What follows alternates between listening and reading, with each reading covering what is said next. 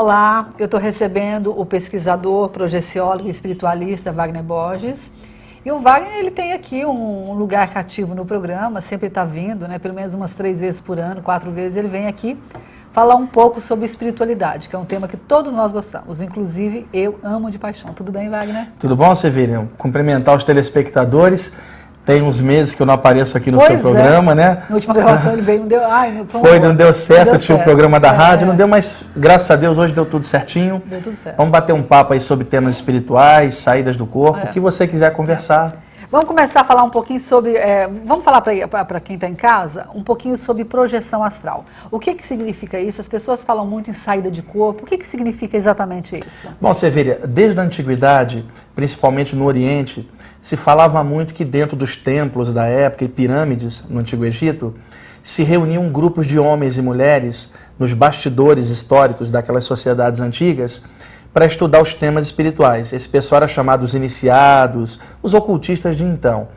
Eles se reuniam para trabalhar a parte espiritual, envolvendo aí a clarividência, a telepatia, a mediunidade e as chamadas experiências fora do corpo, que consistiam na capacidade que esses iniciados e mestres espirituais tinham de relaxar o corpo físico dentro do templo, vamos chamar assim, e desprender o próprio espírito temporariamente para fora do corpo, passando para aquele outro plano que posteriormente foi chamado plano astral, plano espiritual, e tendo uma vivência espiritual como se ela fosse um espírito livre, uma consciência livre fora do corpo físico. Posteriormente, a pessoa retornava para o corpo físico contendo a informação, a lembrança do que ela havia visto e aprendido em outros planos. No princípio, na antiguidade, esses temas eram vedados para a população, porque esses mestres espirituais achavam que a população não tinha maturidade para conviver com essa temática mais profunda. Os milênios foram passando, a humanidade foi se abrindo, se desenvolvendo, e do século XIX para frente, com o surgimento, por exemplo, do espiritismo, da teosofia e de várias outras áreas alternativas, esses conhecimentos espirituais começaram a surgir em público. E no século XX, da década de 80 em diante, muitas pessoas que tinham saídas do corpo espontâneas começaram a escrever livros, a, a fazer cursos, palestras, contando suas experiências. E aí essa temática da saída do corpo começou a ficar meio que em evidência, coisa que hoje em dia é muito comentado. Esse tema, ele tem várias nomenclaturas de acordo com a doutrina que estudou essa temática. Por exemplo, experiência fora do corpo, projeção astral, viagem astral, projeção da consciência. É tudo diferente? É diferente não, nomenclaturas diferentes tá. para uma mesma coisa, tá. porque vários povos estudaram essas capacidades. Dependendo da época e da cultura vigente, cada povo chamava esse fenômeno por um nome diferente. Então, um chamava viagem astral, o outro chamava projeção astral, e daí por diante. o que mudou da antiguidade para cá é que hoje se estudam esses fenômenos de uma forma mais humana e mais moderna, sem que isso esteja preso dentro de uma doutrina espiritual, esta ou aquela, porque se descobriu que essa experiência fora do corpo, ela é capacidade que independe de raça, cultura, credo ou condição social ou sexual. É potencial humano que se baseia no seguinte: nós somos consciências espirituais em essência. Nós nascemos no plano físico, estamos revestidos de um corpo físico para uma vivência de uma vida no plano físico. Na hora da morte, o que, que acontece? O metabolismo para e aí o, o, as condições físicas que mantêm o espírito preso na carne cessam e o espírito se desprende livre. Aí todo mundo fala morte ou desencarnação. Acontece que durante o sono ou em vários estados de meditação ou de relaxamento profundo, ocorre também queda de metabolismo e das ondas cerebrais. E aí o espírito se desprende temporariamente para fora do corpo. O que varia nisso é o grau de consciência que cada um tem. Porque muitas pessoas podem ter esse desprendimento sem nenhuma consciência do que está acontecendo. Deixa eu te fazer uma pergunta. É, qual que é, como é que a pessoa diferencia que ela saiu do corpo ou que ela sonhou? Como é que, qual, qual a diferença básica disso? Diferença básica, quando a pessoa está sonhando, ela não tem as condições normais de, de vigília. Por exemplo, eu e você nós estamos conversando aqui, então nós temos plena certeza que nós estamos aqui agora. Às nós, vezes. Nós, é, mas a gente agora, por exemplo, temos no, nós temos noção de espaço, tá. noção de tempo, você é a Sevilha, eu sou o Wagner, nós temos identidade, coerência de raciocínio, lógica e bom senso. Se de repente essa mesa virasse um elefante, eu e você questionaríamos, na Europa virou um elefante, peraí, tem algo errado. O que está acontecendo? Num sonho, nós não temos esse questionamento. A mesa vira um elefante e a coisa continua. Tá. Porque é um estado alterado de consciência diferente da vigília. Quando ocorre uma experiência fora do corpo totalmente consciente, o grau de consciência que você tem lá é o mesmo que você teria aqui agora. Noção de espaço, noção de tempo, você interage, fala, meu corpo está ali, eu estou aqui, eu sou Wagner, ali está a Sevilha, eu sou uma consciência espiritual e eu estou temporariamente fora do meu corpo. O que acontece é que quando a pessoa retorna para o corpo físico, o cérebro físico pode travar a memória da experiência e aí, por exemplo, você entra no corpo e apaga, porque está em sono profundo. Quando você despertar horas depois com o corpo físico, o seu cérebro já colocou quatro, cinco sonhos por cima. Quando você acordar, ficou uma misturada que você já não, não sabe mais o que, que é o que. Aí sim não tem como separar. Mas quando a experiência é totalmente consciente e a pessoa encaixa no corpo e abre os olhos, não há tempo do cérebro amortecer a memória dela. E aí a lembrança fica intacta, você tem certeza daquilo, você não pode provar para um terceiro, né? Mas você tendo consciência daquilo, você tem algumas vantagens num, num estudo espiritual. Peraí, fala um pouquinho. Ele fala, fala, fala, fala. É professor, né? Eu posso fazer, é o hábito. Deixa eu perguntar um pouquinho. Estou desesperada aqui também, entendeu? É, mas dentro desse assunto que você está falando. Por exemplo, é, suponhamos que eu tenha uma saída de corpo, que eu tenha é, uma percepção que realmente foi uma saída de corpo. De corpo que, eu tenha, que, não, que não pareça realmente sonho, que eu tenha toda essa, é, essa clareza que você certo. disse aí, tá? E eu me encontro com uma pessoa que já morreu. Tá? Mas suponhamos que, esse, que, nesse, que nesse, nesse encontro não aconteça absolutamente nada. Acontece simplesmente um encontro e acabou. Tá? Qual que é o objetivo disso? Olha, uh, o encontro com uma pessoa desencarnada pode mudar o paradigma de uma vida inteira. Porque, por exemplo, eu costumo brincar com meus alunos que morte é pegadinha da natureza. Você pensa que a pessoa morreu e não morreu. Ela largou o corpo físico, mas é ela mesma que está ali fora. Quando você encontra uma pessoa extrafísica, você está provando para você própria de que morte não existe. Você foi até no enterro do cadáver da pessoa e ela está ali viva na sua frente. Então, um, um dos objetivos principais é tirar o medo da morte por parte do estudante espiritual, porque essa é uma das grandes barreiras que nós temos. Entretanto, todos nós um dia vamos embora. O tempo que nós temos na Terra é temporário. Se nós tivermos uma certeza de que esse tempo é temporário e de que a gente prossegue consciente em outros planos, a partir dessas experiências fora do corpo, você nota isso. Você fica mais tranquila, você fica, tem mais certeza. É por isso? Você não vai falar, eu creio em vida após a morte. Você vai dizer, eu tenho certeza, eu vi fulano de tal, eu não estava louca, apertei a mão dele espiritual, dei um abraço e senti toda a energia da pessoa, voltei para o corpo com certeza de que eu vi fulano de tal. Quando o próximo amigo for embora, o próximo ente querido, você vai sentir a falta, é claro, a saudade, a parte emocional, mas você vai administrar de outro jeito, porque parte de você sabe que a pessoa está viva e de que é possível um contato espiritual, porque quando você sai do corpo, é como se você estivesse no plano daqueles espíritos, vamos chamar assim, desencarnados, então é possível que ocorra uma sintonia e esse contato. Você volta para o corpo, isso muda o paradigma que você tinha em relação à perda, à morte. É claro, é uma perda, você vai sentir falta, mas parte de você vai administrar aquilo de outro jeito, porque parte de você sabe que a pessoa está viva. Entendi. Eu perguntei para o Wagner uma certa vez. É, mas eu não quero que você me responda daquele jeito mais. eu não quero. Eu perguntei assim para ele. Claro, eu acredito em Deus. Eu nasci na igreja católica, eu sou uma pessoa espiritualista, eu tenho, eu tenho fé e acredito mesmo. Ponto. Isso não, isso não se questiona, né? Agora eu pergunto para quem não acredita, né? Eu perguntei para o Wagner o seguinte, uma certa vez que ele veio no programa. Wagner, nessas saídas suas de corpo, ou sei lá, né, na sua vida espiritual, nos seus estudos, qual, qual é a certeza que você tem que Deus existe? Aí ele me respondeu o seguinte, se você e eu existimos, por que, que Deus não existe? Né? ok, ponto. Você respondeu, tá?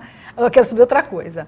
Mas assim, o, nas suas saídas, nas suas andanças, aí nas suas saídas espirituais, eh, sabe, na saída de corpo e tudo mais, o que que você já viu? Sabe, porque você sabe que nós, tanto é que nós gostamos de coisas palpáveis, né? uhum. né? A gente sabe, porque a gente, eh, sabe, nós somos, nós somos um povo de fé, não é? Então nós gostamos de ter fé. Mas a gente, a gente faz uma força danada para ter fé, não é assim? É porque tem, tem que também ter subsídios é, para ter certeza é, naquilo. Então, eu te pergunto o seguinte, o que, que foi que você já viu de concreto, né? Que nós poderíamos dizer assim, Sevilha, eu já vi isso, eu já vi aquilo, eu passei por isso. Enfim, eu queria que você me contasse essas suas experiências. Olha, ah, nessas saídas do corpo, a, pessoa encontra com espíritos desencarnados dos mais variados níveis. Da mesma forma que aqui no plano físico a gente encontra a pessoa dos mais diversos níveis. De todo jeito. Você encontra uma pessoa genial, uma outra nem tanto, uma outra complicada e daí por diante. E lá do mesmo jeito. Lá do mesmo jeito, porque a humanidade que está lá era aquela que vivia anos atrás aqui, desencarnou, foi morar lá. O que acontece é que o encontro com seres espirituais evoluídos é o mais marcante. Existem seres espirituais, Sevilha, que não apresentam nem a forma humanoide, eles são esferas de energia. Total consciência, amor puro e serenidade. Diante de uma criatura dessas, ela sabe tudo sobre você, conhece todos os seus defeitos de todas as vidas e não te condena um ai sequer te compreende profundamente, te ama profundamente, te envolve com um amor profundo que você não tem paralelo aqui. Nessas horas que você é envolvido por uma consciência dessas, o que acontece? Você começa a ter uma noção de uma unidade, uma espécie de consciência maior que está por detrás de tudo e que é aquele um além de tudo, aquele todo que está em tudo, que os antigos ocultistas falavam. Existia, dentro da tradição hermética do Antigo Egito, um conceito que eu gosto muito. Existe um todo que está em tudo. Aí alguém pergunta: existiria algo fora do todo? E aí eu te falo: não, porque estaria faltando um pedaço, e aí não seria mais o todo.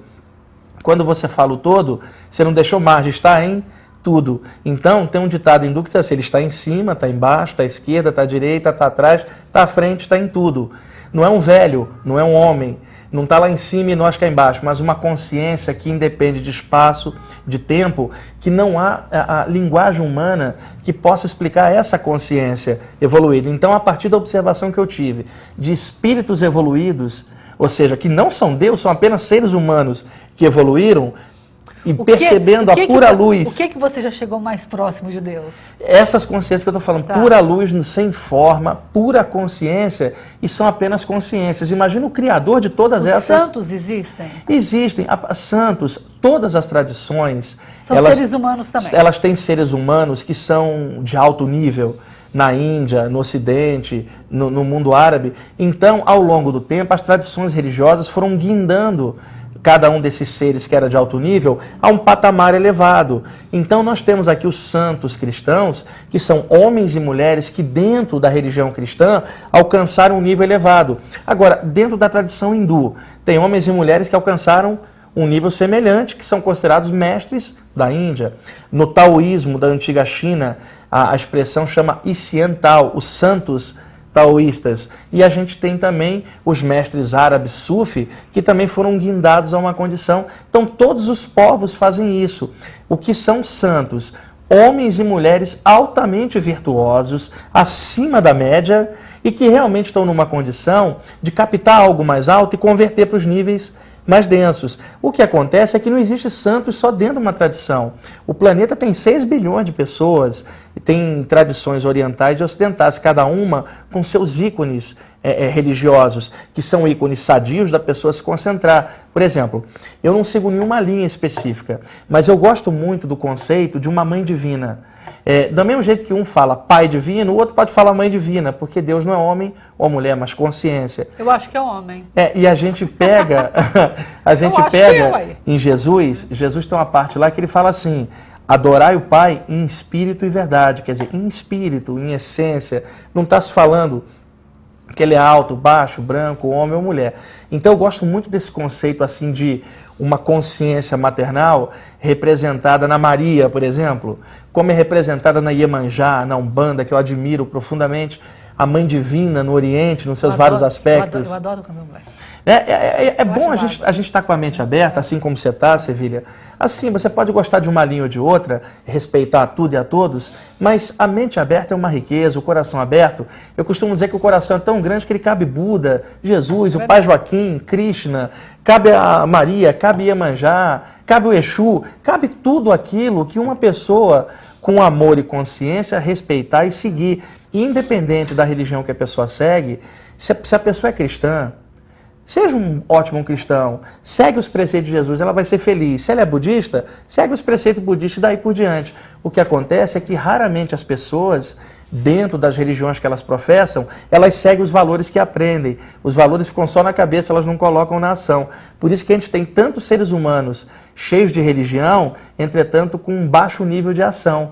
Que tal se as pessoas, independentes das religiões, seguissem os preceitos mais nobres das religiões? Aí nós teríamos dentro da religião pessoas de altíssimo nível, não só santos, mas seres humanos normais que evoluiriam a um nível semelhante.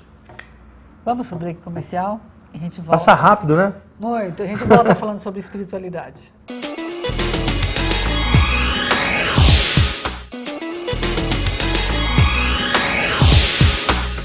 Eu estou conversando com o pesquisador, projeciólogo espiritualista Wagner Borges.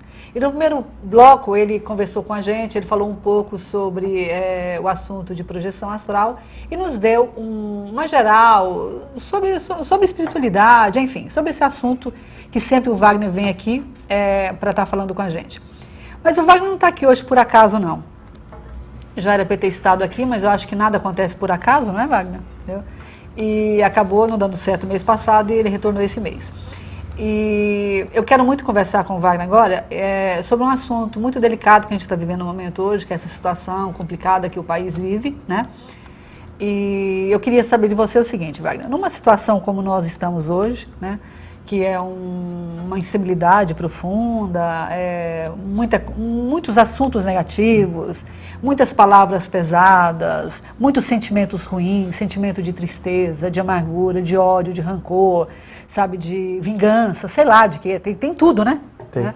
O que espiritualmente, o que, que isso significa tanto para o planeta como para nós, é, paulistas, paulistanos, né? e brasileiros, enfim. Né? O que, que isso representa para a gente? Bom, uma ótima pergunta, Sevilha. A gente está vivendo um momento agora de estabilidade política muito grande, que não cabe a gente julgar esse ou aquele, porque essas coisas acabam acontecendo mesmo, é, é, ciclos históricos. Bom, o, o importante é que cada pessoa possa acompanhar noticiário, acompanhar tudo isso, mas sem deixar que essa fumaça, vamos chamar assim, de consciência invada a consciência dela, fazendo rebaixar o nível. Porque hoje o clima que está é de uma baixa autoestima coletiva. Começa no pessoal, porque tudo que a gente pensa e o que a gente sente se reflete na nossa expressão energética, que é a aura, o campo energético. E como nós somos uma população, quer dizer, num planeta, forma-se uma aura planetária que é o somatório de todas as pessoas. Só que cada país tem uma identidade cultural. Então cada país tem a sua aura coletiva ligada a, aos costumes e hábitos e, e, e, ações daquele povo. No Brasil hoje, devido a essa estabilidade política, muito escândalo, está muito comum as pessoas falarem assim: para que, que eu vou tentar melhorar se esse pessoal só está roubando?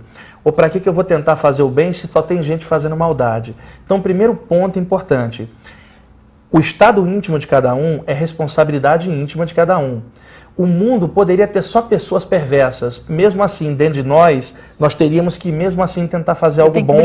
Não pelos outros ou pelo de ruim que estão fazendo, mas porque é básico para a gente ser feliz tentar um clima mais positivo. Então, por mais que role notícias ruins, nós podemos estar envolvidos num sentimento maior que possibilite olhar essas coisas de outro jeito. Não é ser ingênuo ou bobo. Acompanhe o noticiário, sabe o que está rolando para não ser enganado, mas não deixa o clima envolver você porque daqui a pouco a gente está no mesmo nível deste pessoal e com a autoestima baixíssima, a nossa aura cai o padrão vibracional, o bom humor vai para o espaço, a saúde vai para o espaço porque formam-se bloqueios energéticos e hoje, pobre da população brasileira que está com a autoestima hiper baixa. Então, a tua pergunta foi ótima para dar o toque de que, independente do que as pessoas percebam, elas têm o um compromisso por dentro de estar firmes, de não perder a esperança. Essas fases passam. Agora, o bem que cada um fizer, isso fica marcado na eternidade. E que ninguém espere reconhecimento de ninguém a partir da sua melhoria, tipo, ah, eu faço bem, ninguém vê ou mesmo as pessoas que eu ajudo, amanhã me sacaneiam. Por que a gente faz bem e o povo não vê? É, mas é, é, ah, é mais fácil as pessoas perceberem defeitos e o sangue rolando do que perceber uma atitude luminosa que quase ninguém nota. Agora, esse planeta, por incrível que pareça, Sevilha, com tanta coisa, tá cheio de gente boa também. É que a mídia não vai entrevistar a galera legal, né? Vai entrevistar o ibope, estuprador né? tal, o político corrupto tal, não dá ibope. Por exemplo, não o, seu, jornal. o seu programa aqui, você está levando um, um, um, um assunto desse em pauta, como outros assuntos, sempre tentando dar uma qualidade. Veja, você merecia estar numa TV aberta fazendo isso, pegando milhões de telespectadores, que naquele mesmo instante que o teu programa está passando, estão vendo alguma baixaria na TV, porque a programação, o nível é muito baixo mesmo, né? Então o que acontece? É muito fácil perceber o erro alheio do que a qualidade alheia. Isso faz parte do ser humano. Mas eu repito, nem isso pode fazer a gente baixar o clima, porque ainda assim a, o clima é interno, é nosso. A gente tem que arranjar um jeito de ser feliz só pelo fato da gente existir. Tipo, acordei Ai, de manhã, isso seria legal. Eu, eu sou que, feliz. É, tipo, eu, eu existo e isso é o maior milagre. Assim como você existe, o pessoal que está aqui na produção, todos existem. Isso é um milagre fantástico. Nada pode matar a consciência da gente. O corpo pode cair, pode fazer o que quiser, a consciência é imortal. Então, o fato da gente existir, só de acordar de manhã, erguer a consciência e falar, temos mais um dia para aprender algo, já devia bastar para a gente ser grato a Deus pela existência. Então, se envolvendo nesse clima, a gente consegue combater melhor o que rola, porque o maior milagre do dia já aconteceu. O maior milagre é você. Acordar. Acordar, existir, poder pensar, poder agir, poder sentir, poder pensar. O outro milagre é encontrar alguém muito legal também no dia a dia, poder trocar, poder trocar amizade, sorriso, alguma coisa em comum. Outro milagre, eu chamo de milagre porque são coisas tão bacanas, é o fato da gente ver o nascer do sol, um pôr do sol, que são momentos assim que você pode ver milhões de vezes, sempre vai te emocionar. Eu, uh, o brilho dos olhos do seu filho crescendo, o brilho nos olhos de um ancião que trabalhou a vida inteira. Então, uh, o desabrochar de uma flor que nunca mais a gente vai ver a mesma flor desabrochar. Ficar de frente para o mar ou o céu azul, ou simplesmente olhar para os olhos da pessoa que a gente gosta. Tem um monte de eventos rolando todo dia que às vezes a gente não percebe porque o chefe deu uma bronca, ou porque o colega do lado está irritado, ou porque tem pouca grana no bolso, a gente acaba rateando as coisas por baixo e não percebendo a, a riqueza. Por isso que eu falo, é um milagre muito grande a gente existir. E o próprio ser humano, ele tem várias capacidades, porque nós estamos aqui no estúdio, né? Imagina o, a galera que inventou essa iluminação interessante, a galera que foi inventando os aparelhos de televisão. Eu quero fazer mais perguntas. E daí vai Poxa, tanta coisa legal, a gente pode ficar melhor. eu quero fazer mais perguntas. Daqui a pouco eu pergunto. O programa acaba, eu não perguntei a metade que eu queria perguntar. É, Wagner, o, nessas suas saídas de corpo recentemente, né, você, teve, você já fez alguns passeios esses, esses últimos dias, não? Olha, já, e o clima está muito pesado. Tá, o que, que você vê aí? Olha, você, você consegue, é, é, não sei se você, você compreende onde eu quero chegar. Por exemplo, é, nós estamos vivendo uma, uma instabilidade política, econômica no país e tudo, né? Você, nas suas saídas, você consegue detectar esse tipo de coisa, não? Não, nesse, assim, particularizar não? não. O que a gente nota é uma energia cinzenta em volta das cidades. Principalmente em volta das cidades, são os centros econômicos mais fortes e onde reverbera mais a, a, a toda essa coisa. Então, o que se vê é uma energia muito pesada. Recentemente, eu recebi uma orientação de um do, dos mestres espirituais que aparece para mim, um dos mentores, para estar tá falando para as pessoas de que o clima pesado causa mal-estar sem motivo. O próprio clima, a pessoa entrando naquela sintonia, ela vai ficando abafada. Tem uma prática que me ensinaram fora do corpo, é, é simples da pessoa fazer, cinco minutos todo dia, Sevilha. É ela sentar quietinha em casa, erguer os pensamentos a uma causa maior que ela admire, dentro da crença dela, e usar a imaginação e visualizar duas coisas: uma esfera dourada pairando acima da cabeça e uma esfera dourada abaixo dos pés dela. E permanecer por cinco minutos embaixo, ou seja, entre as duas esferas, as esferas pulsando sobre ela, que isso ajudaria a energizar o corpo, limpar a aura e tirar um pouco dessa influência. Eu tenho passado isso para diversas turmas de alunos, foi recente, tem uns 15 dias que ele me passou isso. É simples, qualquer telespectador pode fazer de olhos fechados, visualizar uma bola de luz bem dourada por cima e uma segunda bola por baixo, ela no meio, recebendo as energias das duas esferas, com pensamento elevado a Deus ou a quem ela quiser, que ela respeitar religiosamente. Isso daria uma limpeza e afastaria aí um pouco esse clima pesado. O Wagner, pelas passagens aqui, aqui no nosso programa, ele já falou muitas coisas que acabaram acontecendo, inclusive de, de, de, situações que ele que ele tinha acabado mesmo ver em saídas de corpo mesmo, né, e tudo. Foi muito interessante. É, ele já vem no programa já há algum tempo e cada programa tem uma história, né? E depois ela se, sabe, infelizmente acaba se acaba acontecendo. Né? Acontecendo, né? né? E na última vez que ele teve aqui, ele disse que ele, eu perguntei para ele, como eu perguntei agora, né? O que que você sentiu aí? Você tem saído do corpo? O que que você viu aí? Aí ele falou de uma, de uma fala pra gente de novo. Você Isso falou sobre foi, a Europa. Foi em dezembro, a última vez que eu estive aqui. Foi em dezembro. Né? Ah, tem um país, eh, eu nem queria falar nisso, mas tem um país que, que ultimamente, assim, eu tenho percebido, eu tô com muita preocupação porque eu sinto que. Que país que é? A Espanha. Espanha. Espanha.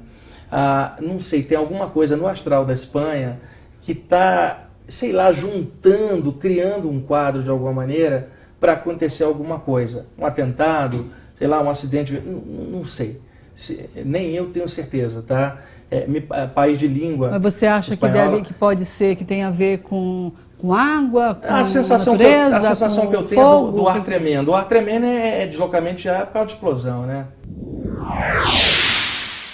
É, e aí eu falei que eu estava vendo por sobre a Europa, por sobre a Espanha e a Inglaterra, uma massa de energia cinzenta, que eu até falei para você, acho a bola da vez do terrorismo. Você acha, aí eu perguntei o que, que era isso, você falou que tinha a ver com terrorismo. É, eu falei, a bola da é. vez do terrorismo é Inglaterra ou Espanha, porque é isso que está é, é, registrado. Eu tenho isso gravado. Por cima, né? É. Então, a, a, o que acontece é que hoje a coisa está tão caótica, vamos e chamar assim. como é que assim. você viu no caso? Você andou, viajou e tal, não, aí você viu Espanha, Espanha não, lá embaixo, como é que é? é o que acontece é que... É por cima que você viaja? É por cima, mas acontece, tem um fator ah. aqui que normalmente é, é, eu não falo, até para respeitar outros pontos de vistas, mas na maioria dessas experiências tem sempre alguns espíritos guiando a gente. São eles que eles apontam e você fala, ali é tal lugar e você já percebe. Então, Entendi. nem sempre você está espacialmente. Você está acompanhado? Sempre a gente está, e graças a Deus por seres de luz bacana. Quer dizer que, que além força. de você ficar andando por aí, pelo espaço, só à noite você está acompanhado com o espírito. Está acompanhado com esse. E aliás, você, sem eles, e não, você não se diz nada. que é normal? É, eu sou normal, você. E, outra, e esse pessoal que acompanha a gente também do lado também são normais. eu né? nunca andei pelo. Eu nunca andei por aí com espírito nenhum. Olha, e, e quando a gente fala espíritos assim, é. É, tirando aquele rótulo, não é, não tô falando de alma penada, casa com assombração, não é nada disso. Estou falando de é seres luz, bacanas, é de luz, com é. sentimento legal, seres humanos que viveram aqui, que avançaram, vamos chamar assim, na evolução deles e que hoje, do lado de lá, invisivelmente, dão uma força. São eles que mostram, mas não é à toa, não, Sevilha. Não é aquela coisa de curiosidade mórbida. Mostram no seguinte sentido: a partir de hoje começa a projetar uma luz na intenção das pessoas que vão passar por isso, sabe? Então Projeta... começam a trabalhar em cima é, disso. Já começa. E esses seres de luz, eles nunca trabalham ah, no particular, no varejo, sempre no atacado, eu costumo brincar. Estão sempre ligados a eventos coletivos. Então não adianta a gente chegar e perguntar uma coisa em particular, que muitas vezes o particular, a própria vivência da vida vai respondendo para a gente com o que acontece. Deixa eu fazer uma pergunta. Se, se, se, de repente, você conversa com eles, não fala? Sim. Tá. Você pode perguntar de uma coisa sua, uma coisa que você quer, por exemplo, você pode perguntar? Então, é o que eu estou falando. É possível, mas nem sempre você tem a resposta que você Ele imagina. Pode não responder. Porque eles funcionam, na verdade, igual um professor e um aluno, um mestre e um discípulo. Por exemplo, a gente está aqui na Terra para aprender a vencer as dificuldades. Se cada dificuldade ou dúvida que a gente tiver vier um mestre desse responder, já não é mais prova, vai funcionar como professor dando a cola para o aluno. Então, o máximo que eles fazem em algumas situações é chegar e falar assim: olha, tem determinada situação, nós não podemos te dizer o que fazer porque é uma experiência sua. E até mesmo falhando você estará aprendendo. Ah, Mas o que, é que nós vamos passar assim? para você?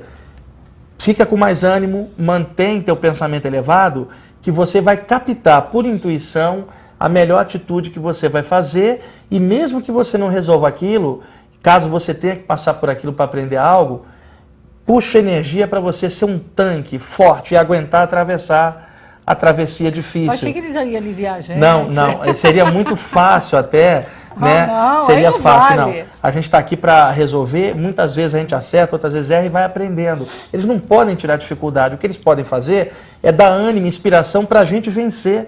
Há dificuldades. Aquela história do anjo que vem, ou do santo, ou do guia, ou do mestre para tirar, é mito. Eles não tiram obstáculos. O, o que eles fazem, é, muitas vezes, é remover da mente e do coração faixas escuras de arrogância e egoísmo para que a gente consiga enxergar a verdade que é o caminho que a gente tem que seguir. Então, quando se fala remover, não é remover a dificuldade fora, mas talvez remover um baixo nível de consciência para que com outro nível a gente perceba o que deve fazer. Aí sim. Entendi. Wagner, o programa está acabando, né? Me fala um pouquinho desse livro. Acabei de lançar esse livro sobre projeção astral, é, chama-se Ensinamentos Extrafísicos e Projetivos, da editora Madras, está em todas as livrarias grandes do país. O livro é uma série de orientações espirituais sobre saídas do corpo e temas espirituais. É o livro mais recente, está muito legal e todo mundo que comprou está adorando. Wagner, você tem, você, você é, tem um centro, não é? É, aqui no Ipiranga, em São Instituto, Paulo, né? Na, na rua Gomes Nogueira 168. Eu posso deixar o telefone Claro, lá? claro, deve. 6163-5381. 6163-5381. O que que vocês fazem lá? Nós temos vários cursos e palestras. Palestras sempre gratuitas às sextas-feiras. Agora me conta uma coisa, que palestra gratuita? E vocês vivem de quê?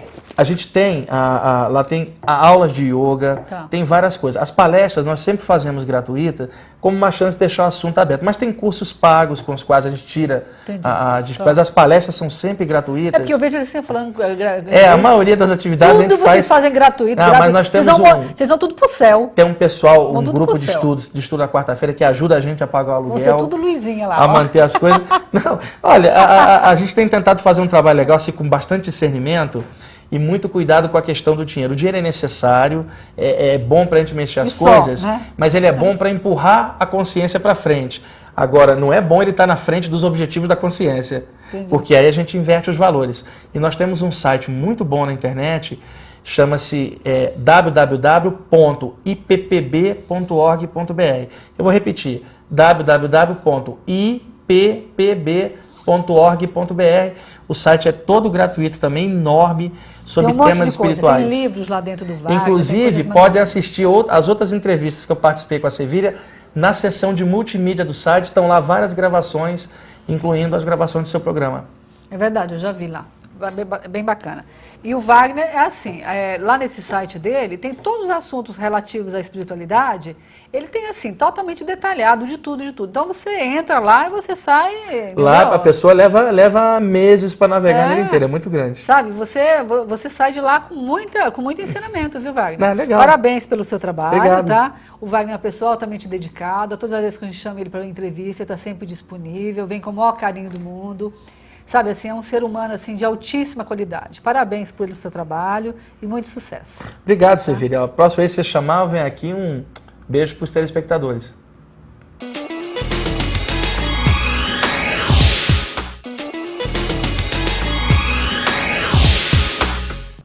Eu estou recebendo a artista plástica Cecília Brown, que tem assim um trabalho maravilhoso. Ah, estou encantada com o seu trabalho. Tudo bem, Cecília? Muito obrigada, muito obrigada. Tudo ótimo, graças a Deus. Então tá bom. A Cecília, ela é uma artista e ela também trabalha. Daqui a pouco a gente vai falar um pouco sobre a- as aulas, né?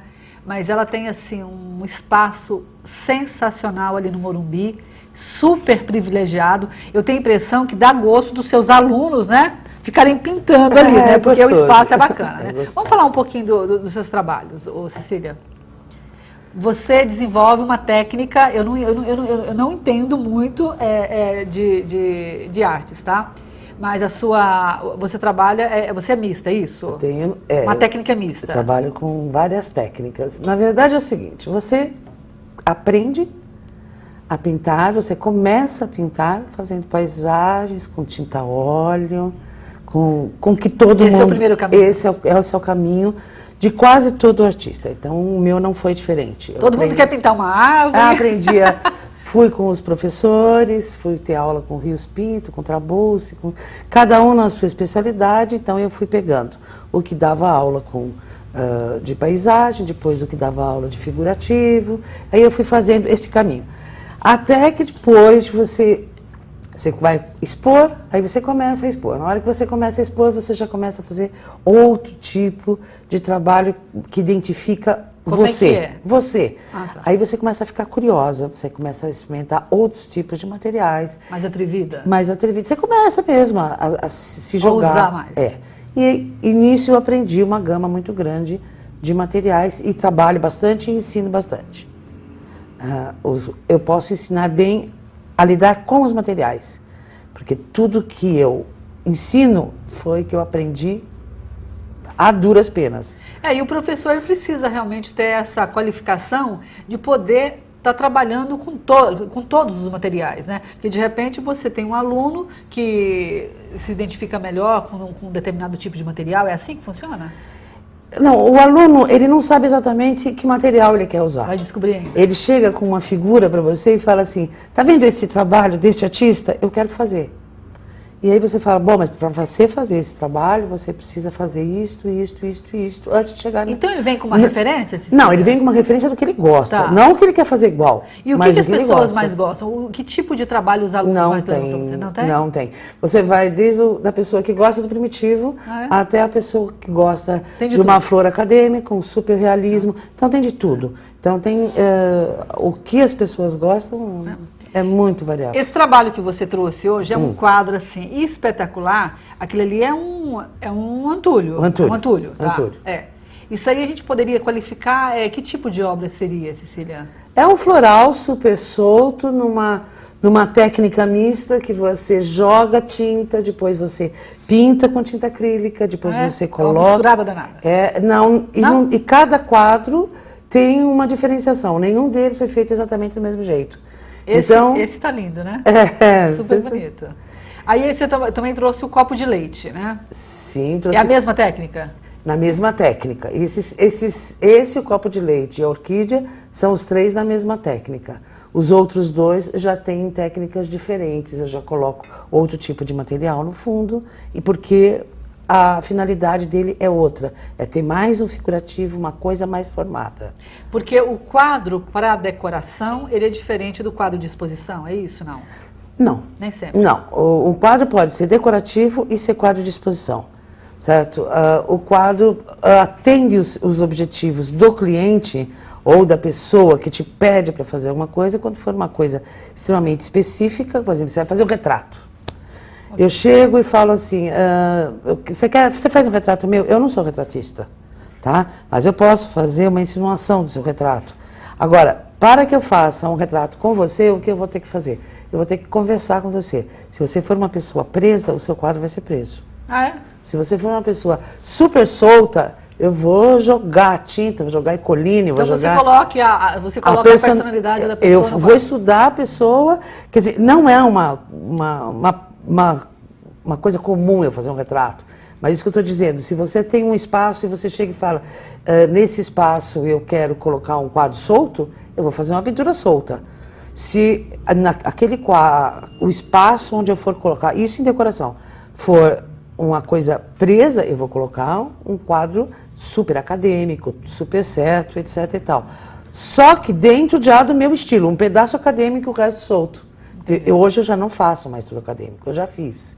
Mas hoje não. Eu já fiz, já pintei cavalos para, para o Jockey eu vi, Club. uns, ca- eu vi uns, cava- uns cavalos assim, super É né? super acadêmicos, mas hoje eu já não pinto, eu faço um pedaço do cavalo acadêmico, o resto é solto. Então essa é a minha pintura de exposição.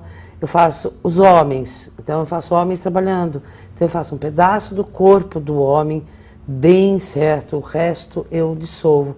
Isso é, um- é uma evolução da minha pintura, são 25 anos de pintura. Então nesse tempo você, você Vai mudando. vai né? mudando, muito, muito, muito. E qualificando também, né? Ah, espero que sim, né? Aí você trouxe, é um mágico, é isso? Isso, aquela, aquele quadro é um quadro solto. Mas isso seria um retratista, não? Não, não, não. Aquilo é um, é um quadro que eu quis fazer, Tá. solto. Ah, me deu vontade de fazer o jogador, um mágico, as cartas, a magia que isso passa. O que Mas ele que... não tá sério? Ah, mas é, é sério. Uma pessoa quando joga, joga sério. Ela joga para ganhar. Ele tá sério, né? É, ele é sério, mas a pessoa joga para ganhar. Bonito. E o outro quadro, o que, que, que é mesmo? O outro é um jogo de polo. Tá. Então são cavalos correndo, com, mas todo desmanchado, como é minha técnica. Então, eu faço a técnica toda desmanchada, toda solta, um pedaço verdadeiro. Cecília, você hoje dá aula. Eu dou aula. Como é que funciona isso? Me conta. As pessoas têm aula uma vez por semana, três horas de aula, que é comum. Três horas. É. A única coisa que diferencia o meu curso é que a pessoa pode. A pessoa não vai lá para copiar o trabalho do professor. Ok. Pessoa vai lá. Para criar. Pra, não, para encontrar o seu estilo de pintura.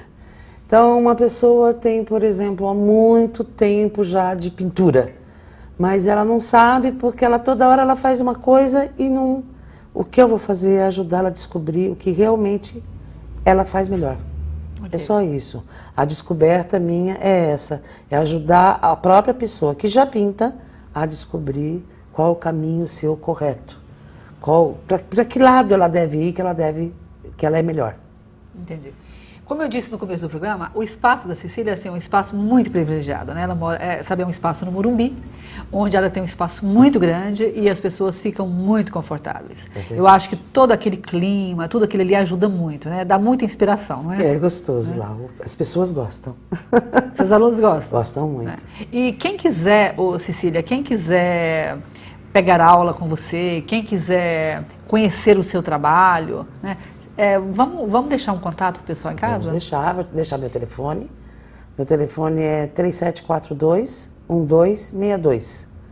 Eu moro no Morumbi, eh, as pessoas me ligam, aí eu vou dar o endereço, vou explicar direitinho como chega, certo? E, e eu tenho o Raul Brasil, Raul Brasil, ah, arroba, ponto com, ponto br, onde também pode ver meus trabalhos. E, e aguardo uma visita, certo? Olha, vale a pena conhecer os trabalhos da, da, da Cecília. Primeiro que os trabalhos dela, assim, são lindos, lindos, lindos, lindos, né? Sabe, eu tenho, eu tenho mostrado alguns trabalhos aqui, o Wagner Inseto, o Val, Val Santinho, a Cecília, daqui a pouco eu vou trazer a Vera Pimenta. São artistas, assim, muito primorosos, muito qualificados, né? E a Cecília, como professora de artes, é, assim, alguma coisa muito, muito séria, porque, é, primeiro porque ela, sabe, ela domina toda essa arte, e segundo porque o espaço que ela tem lá no Morumbi é maravilhoso. É muito gostoso. Obrigada muito vindo. Obrigada, muito obrigada.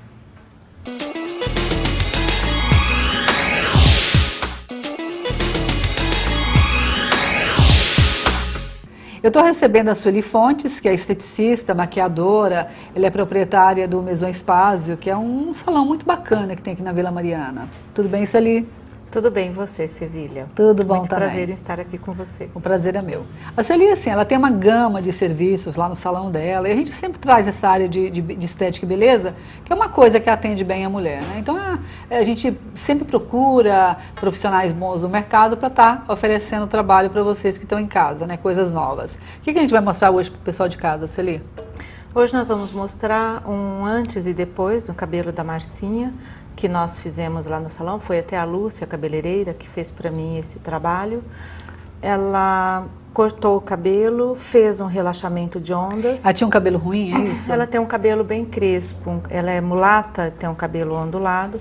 Então foi feito um relaxamento de ondas e cortou e, fiz- e fizemos luzes para dar uma mudada. E o cabelo dela era bem escuro. O cabelo dela é bem escuro, é um cabelo castanho escuro e bem crespo. Então nós fizemos um relaxamento no cabelo dela e luzes, cortamos um pouco mais curto para dar um look melhor. Ficou super dela. bonito, né? Ficou. ficou Eu vi, eu, bom. vi, eu, vi os- eu vi o antes e depois, realmente ficou muito bonito. O cabelo É. dela ficou muito bacana. Sueli, lá no, lá no teu salão, o que mais que você tem? Você tem, a Sueli tem assim, ela tem um trabalho de maquiagem definitiva que é maravilhoso. Olha a Você sobrancelha gosta, dessa né? mulher, né? Então, Sabe, porque sobrancelha é, é, uma, é, uma, é uma moldura, né? É a moldura É- do É a rosto. moldura do rosto. Então, Justamente. a Sueli tem uma mão para isso, que é uma coisa maravilhosa. Ah, você, tem um, você- tem um trabalho de, de maquiagem de- definitiva bem bacana no salão, né? Tem. Eu tenho trabalho de maquiagem definitiva, fio a fio ou todo preenchido mesmo na- no contorno da sobrancelha. E faço tudo, contorno de lábio, preenchimento, contorno dos olhos também com maquiagem definitiva. Enfim, nós não somos uma equipe muito grande, mas nós temos assim uma grande variedade de trabalhos. Tem profissionais que fazem uma grande variedade de trabalhos. Entre dia da noiva. Você também tem o dia da noiva? Temos dia da noiva. A noiva chega lá de manhã e sai de noite? Sai à noite, sai Ah, pronta para a igreja, né? E nós temos também terapia ortomolecular, que é muito bom. E agora a gente, nós vamos tentar focar. Ah, deixa eu comentar uma coisa. Hum, Posso comentar? Pode. Tá. Eu estava com um problema no meu rosto já há um tempão, né? E tratando com, com dermatologista, alergia, um monte de coisa, é acne, um monte, sabe, um monte de coisa. E sabe, remédios caríssimos, e creme daqui, creme... nunca tive problema na minha, na, na, minha vida. Comecei a ficar muito estressada, começou, chega, minha pele ficou, né? É. Ficou horror, cheia de coisa e tal. E comecei num processo complicadíssimo de, de medicamentos muito caros, né? De medicamentos que, sabe, que tava, sabe, de repente não funcionava na minha pele de jeito nenhum. E a Sueli falava assim para mim, usa tal assim medicamento. Eu dizia, não, não quero usar isso não, ah, não sei o que é e tal, né? Eu sou resistente a alguns produtos, né? E ela, não, usa isso aqui. Eu falei, não, não quero saber disso não. E lá vai remédio, e remédio. Tô, e tomando antialérgico e tal. Isso desde dezembro, essa novela toda, né? Ela me deu um pouquinho, falou, não experimenta, né? Um cremezinho que eu passo à noite, acabaram os problemas da pele, né? Melhorou acabaram, muito, né, Acabaram, literalmente acabaram. Vamos claro, é, é, coisa que vem de estresse é emocional, Sim, né? Então você não, é. não acaba só com isso, não, né? Não. Mas, Mas dá para dar uma remediada Nossa, legal. É muito legal. Então, assim, ela tem assim, algumas coisas maravilhosas. É. Pode continuar agora, desculpa. Então, e aí nós, nós estamos focando muito a ortomolecular para a terceira idade que são produtos que ajudam no rejuvenescimento, que, no antirradical livre e ajuda, dá, traz um bom equilíbrio para o físico e rejuvenesce, dá mais ânimo, mais disposição para as pessoas, para todas as idades. E para a terceira idade é muito interessante também, que ajuda até a tratar a queda de cabelo. E, e hoje eu tenho uma acupunturista, que também é terapeuta ortomolecular, uma grande terapeuta. E nós temos basicamente todos os serviços de podologia, manicure, pedicure, depilação, está completo.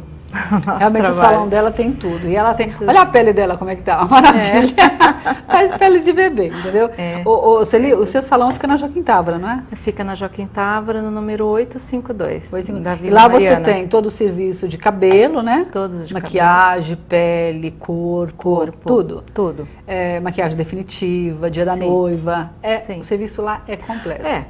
É como eu disse, nós somos uma equipe pequena, mas tem ótimos profissionais que dá para atender todo tipo de trabalho. E todo o pessoal que eu trago aqui é porque eu conheço o trabalho. É verdade, eu recomendo. Você é suspeita. Celi, qual é o seu telefone? Meu telefone é 5574-5533 e 5573-2925. Querida, obrigada por ter vindo. Obrigada eu, Adorei. por tudo, pela Adorei. oportunidade. Obrigadão.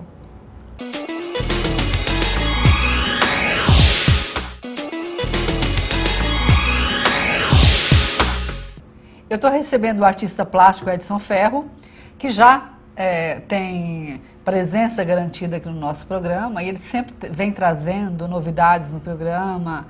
Ele trabalha com transformações de objetos. Ele pega aqueles objetos que já não têm mais utilidade ou que de repente não estão legais, não estão bonitos e tal. Ele acaba dando uma uma burilada, fica bonito e e acaba renovando esse objeto. Ele tem muita habilidade manual. Tudo bem, Edson? Tudo bom, Sevilha? Tudo bem com você? Tudo bom. Você trabalha bem com as mãos, é, querido? Trabalho bastante. Tento fazer alguma coisa com as mãos, né, Que Sevilha? bom, né? Que bom. As bandejas. Eu falei para ele que eu ia falar das bandejas. Gente já mostrou aqui algumas bandejas, mas a gente vai mostrar outras, né? São bandejas que você, Trabalho. que você trabalhou, né? Essas aqui são os peixinhos. Essas bandejas aí, eh, eu trouxe algumas outras peças para o teu público hoje. E eu não trouxe as bandejas do antes, que são bandejas que eh, já tinham um certo tempo de uso, estavam danificadas. Então, foi feito todo um trabalho meio que um vintage em cima, um costumismo, trabalhando esses adesivos, essa coloração pastel. aqui é adesivo, é? São, são adesivos importados, existe retoque de, eh, de tintas também, né, Sevilha? Para dar esse envelhecimento. Você usa elas são- verniz aqui, não? Eu uso impermeabilizante porque você pode pôr o suporte para copos, você pode estar lavando a bandeja caso caia gordura, alguma coisa assim, então ela está totalmente impermeável, né? Então é feito também um trabalho que a gente pode estar chamando de restauro. Essas E é- bandejas de que que são? ô, são de madeira. Madeira? São todas de madeira. E essa é para uma cliente que inclusive te assiste, te mandou um beijo muito forte, é fã assíduo do seu programa. E essas Obrigada. bandejas foram feitas para casa de praia. É? Por isso que ela tem os motivos de peixe, flores que ela gosta muito, tem as orquídeas. São feitas Assim, e é, é importante que a cliente me dá totalmente a liberdade de expressão para estar tá, uh, soltando a minha criatividade em cima do, do trabalho, né? Então eu trouxe essas bandejas hoje para vocês estarem dando uma olhadinha, que são um pouco, um pouco diferenciadas do, do programa anterior, mas as pessoas sabiam que eu voltaria aqui e pediram que, que eu mostrasse algumas outras fases das bandejas. Em seguida, eu trouxe os candelabros, uh, que são, foi feito todo um, um, um trabalho de, de, de criatividade em cima. Esses candelabros, a parte que vocês estão vendo no vídeo, vocês estão vendo antes. Esse antes dele, o material dele era um antimônio com banho de prata, uh, com os copinhos azuis, o corpo em cristal também, cristal murano azul. Então, uh, um estava quebrado, a, a, a dona do, do candelabro só tinha um, um candelabro em, em uso. Então, o que, que eu fiz? Eu busquei os dois, fiz essa adaptação, que agora vocês podem estar vendo o processo do depois. Eu acrescentei um envelhecimento e uma pintura, transformando ele na prata que ele havia, que ele já existia antes. Foi feita uma transformação lembrando um pouco o bronze, né? Aquelas peças do século XV, século XVI. Uh, como ele é a base toda trabalhada em mini frutinhas e aquilo não se destacava, talvez por não ter cor, eles foram totalmente coloridos com tinta totalmente lavável é, foi acrescentado na curva dos braços o cristal Zairovski, hoje que a gente já tem o, o cristal Zairovski colorido, e como sub, faltava substituir um copinho, que é um candelabro de cinco braços, e uma vela central. Como havia se quebrado pelo, pela até a falta de desuso da peça, uh, eu tentei substituir por dois biscuits italianos e onde foi feita a parte de afixação, eu utilizei, são os diamantes de, de cristal azul pequenininho para fazer um conjunto harmonioso. Ficou bem As, bonita, né? Bem, bem bonita, uma peça de, de muito destaque e acaba ficando uma peça ímpar. A pessoa tem um carinho, tem uma estima, tinha um só, hoje ela tem o conjunto, não se desfazendo da peça e totalmente customizada. A segunda peça que vocês estão vendo é um, é um abajur totalmente, na, na época também que é uma peça de cliente, que eu não costumo ter peças prontas em casa. Quero deixar bem claro isso para o teu público, porque muita gente me procura querendo ver o que eu tenho já para fazer uma negociação ou para estar pondo em algum lugar. Então tudo isso é feito ao longo do tempo, desde que você tenha peça e peça para que eu faça essa adaptação. Então essa peça que vocês veem agora é um, um abajur não muito antigo, de mais ou menos 5, 10 anos no máximo, um abajur em madeira, pé em madeira, e foi feito todo um trabalho nele em papier mâché. O que é papier mâché? É toda uma reciclagem que você faz em camadas, a, acrescentando a soma de papel sobre papel. É óbvio que não seria qualquer papel. Eu trabalho hoje com uma gama de papéis, de papéis importados, e, e, e, muitos papéis bons que a gente tem hoje, que inclusive na, quando você umedece ele ganha transparência, que são os papéis holandeses. E a cúpula é uma cúpula nova, uma cúpula convencional, porém de um designer mais especial, fugindo, fugindo do, do, do, da forma cônica. Então foi acrescentado todo um gorgurão dourado, um sotache também importado, os arames, que são filetes de arames de pra, até para acessórios e adornos de fantasia de carnaval, com os cristais em tom de verde, que é esse que vocês estão vendo agora. Ficou tão bonita essa vídeo. peça, né? Ficou, uma peça muito bonita. A terceira peça. Mas isso combina com tudo, Edson? É, aí é que tá. O que, que é combinar com tudo, Sevilha? O ramo da decoração hoje. É, não tá Suponhamos tá sendo... que você tenha na sua casa uma casa bem contemporânea. Uma peça dessa combina? É, é, é, é complicado porque hoje você tem o contemporâneo, uh, a decoração feita por grandes artistas, uh, profissionais, decoradores e arquitetos, eles dentro do estilo contemporâneo pode vir muito forte dentro da decoração na construção. E como de repente você pode andar pela casa totalmente contemporânea, um suporte de mesa que seria um tronco de árvore da própria natureza, polido, limpo, lavado e invernizado. Que vira uma mesa linda, né? Que vira uma mesa maravilhosa. Quer dizer, hoje você, uh, você pode escolher um padrão e estilo uh, como ponto de partida, mas mas você nunca pode descaracterizar aquele teu gosto pessoal, aquilo que você sinta. A partir do momento que você sentiu necessidade de pôr esse abajur sobre uma mesinha de entrada, um aparador, dentro de um estilo clássico, um estilo contemporâneo, é muito importante porque aquilo acaba sendo o estilo contemporâneo, mas com o seu perfil, com a sua personalidade. Entendi. E o outro? O outro é uma peça que eu já havia mostrado aqui, mas uh, muitas pessoas pediram que eu passasse essa peça para vocês. É um abajur de mais inglês, uh, originário, uh, in, o natural dele é da Inglaterra, que temos já a fabricação nacional dele como réplica. Ele deve ser mais ou menos de 1940, 1950, uma tradição de família onde ele não se encontrava em nenhum lugar. E as pessoas mudavam de casa, redecoravam a casa, o abajur permanecia guardado. Então foi feita toda uma, uma, uma aplicação de esses adesivos que eu trabalho, que são adesivos americanos, tem os adesivos holandeses também. É uma tecnologia que, por incrível que pareça, aqui a, a, a tecnologia acaba muitas vezes indo mais alto, esquecendo dessas pequenas coisas que podem dar vida naquilo que um dia ficou esquecido lá atrás. Então ele foi todinho redecorado, que a cúpula é em ferro, em ferro pintado uma pintura eletrostática e ele foi totalmente ilustrado com esses adesivos e ganhou lugar principal no quarto de uma adolescente. Ah, é? É, uma peça que entrou... Edson, mas ah, é, você faz esse tipo de, vamos dizer assim, reformas, é? Como é que é? Faço. É reformas é, que a gente fala?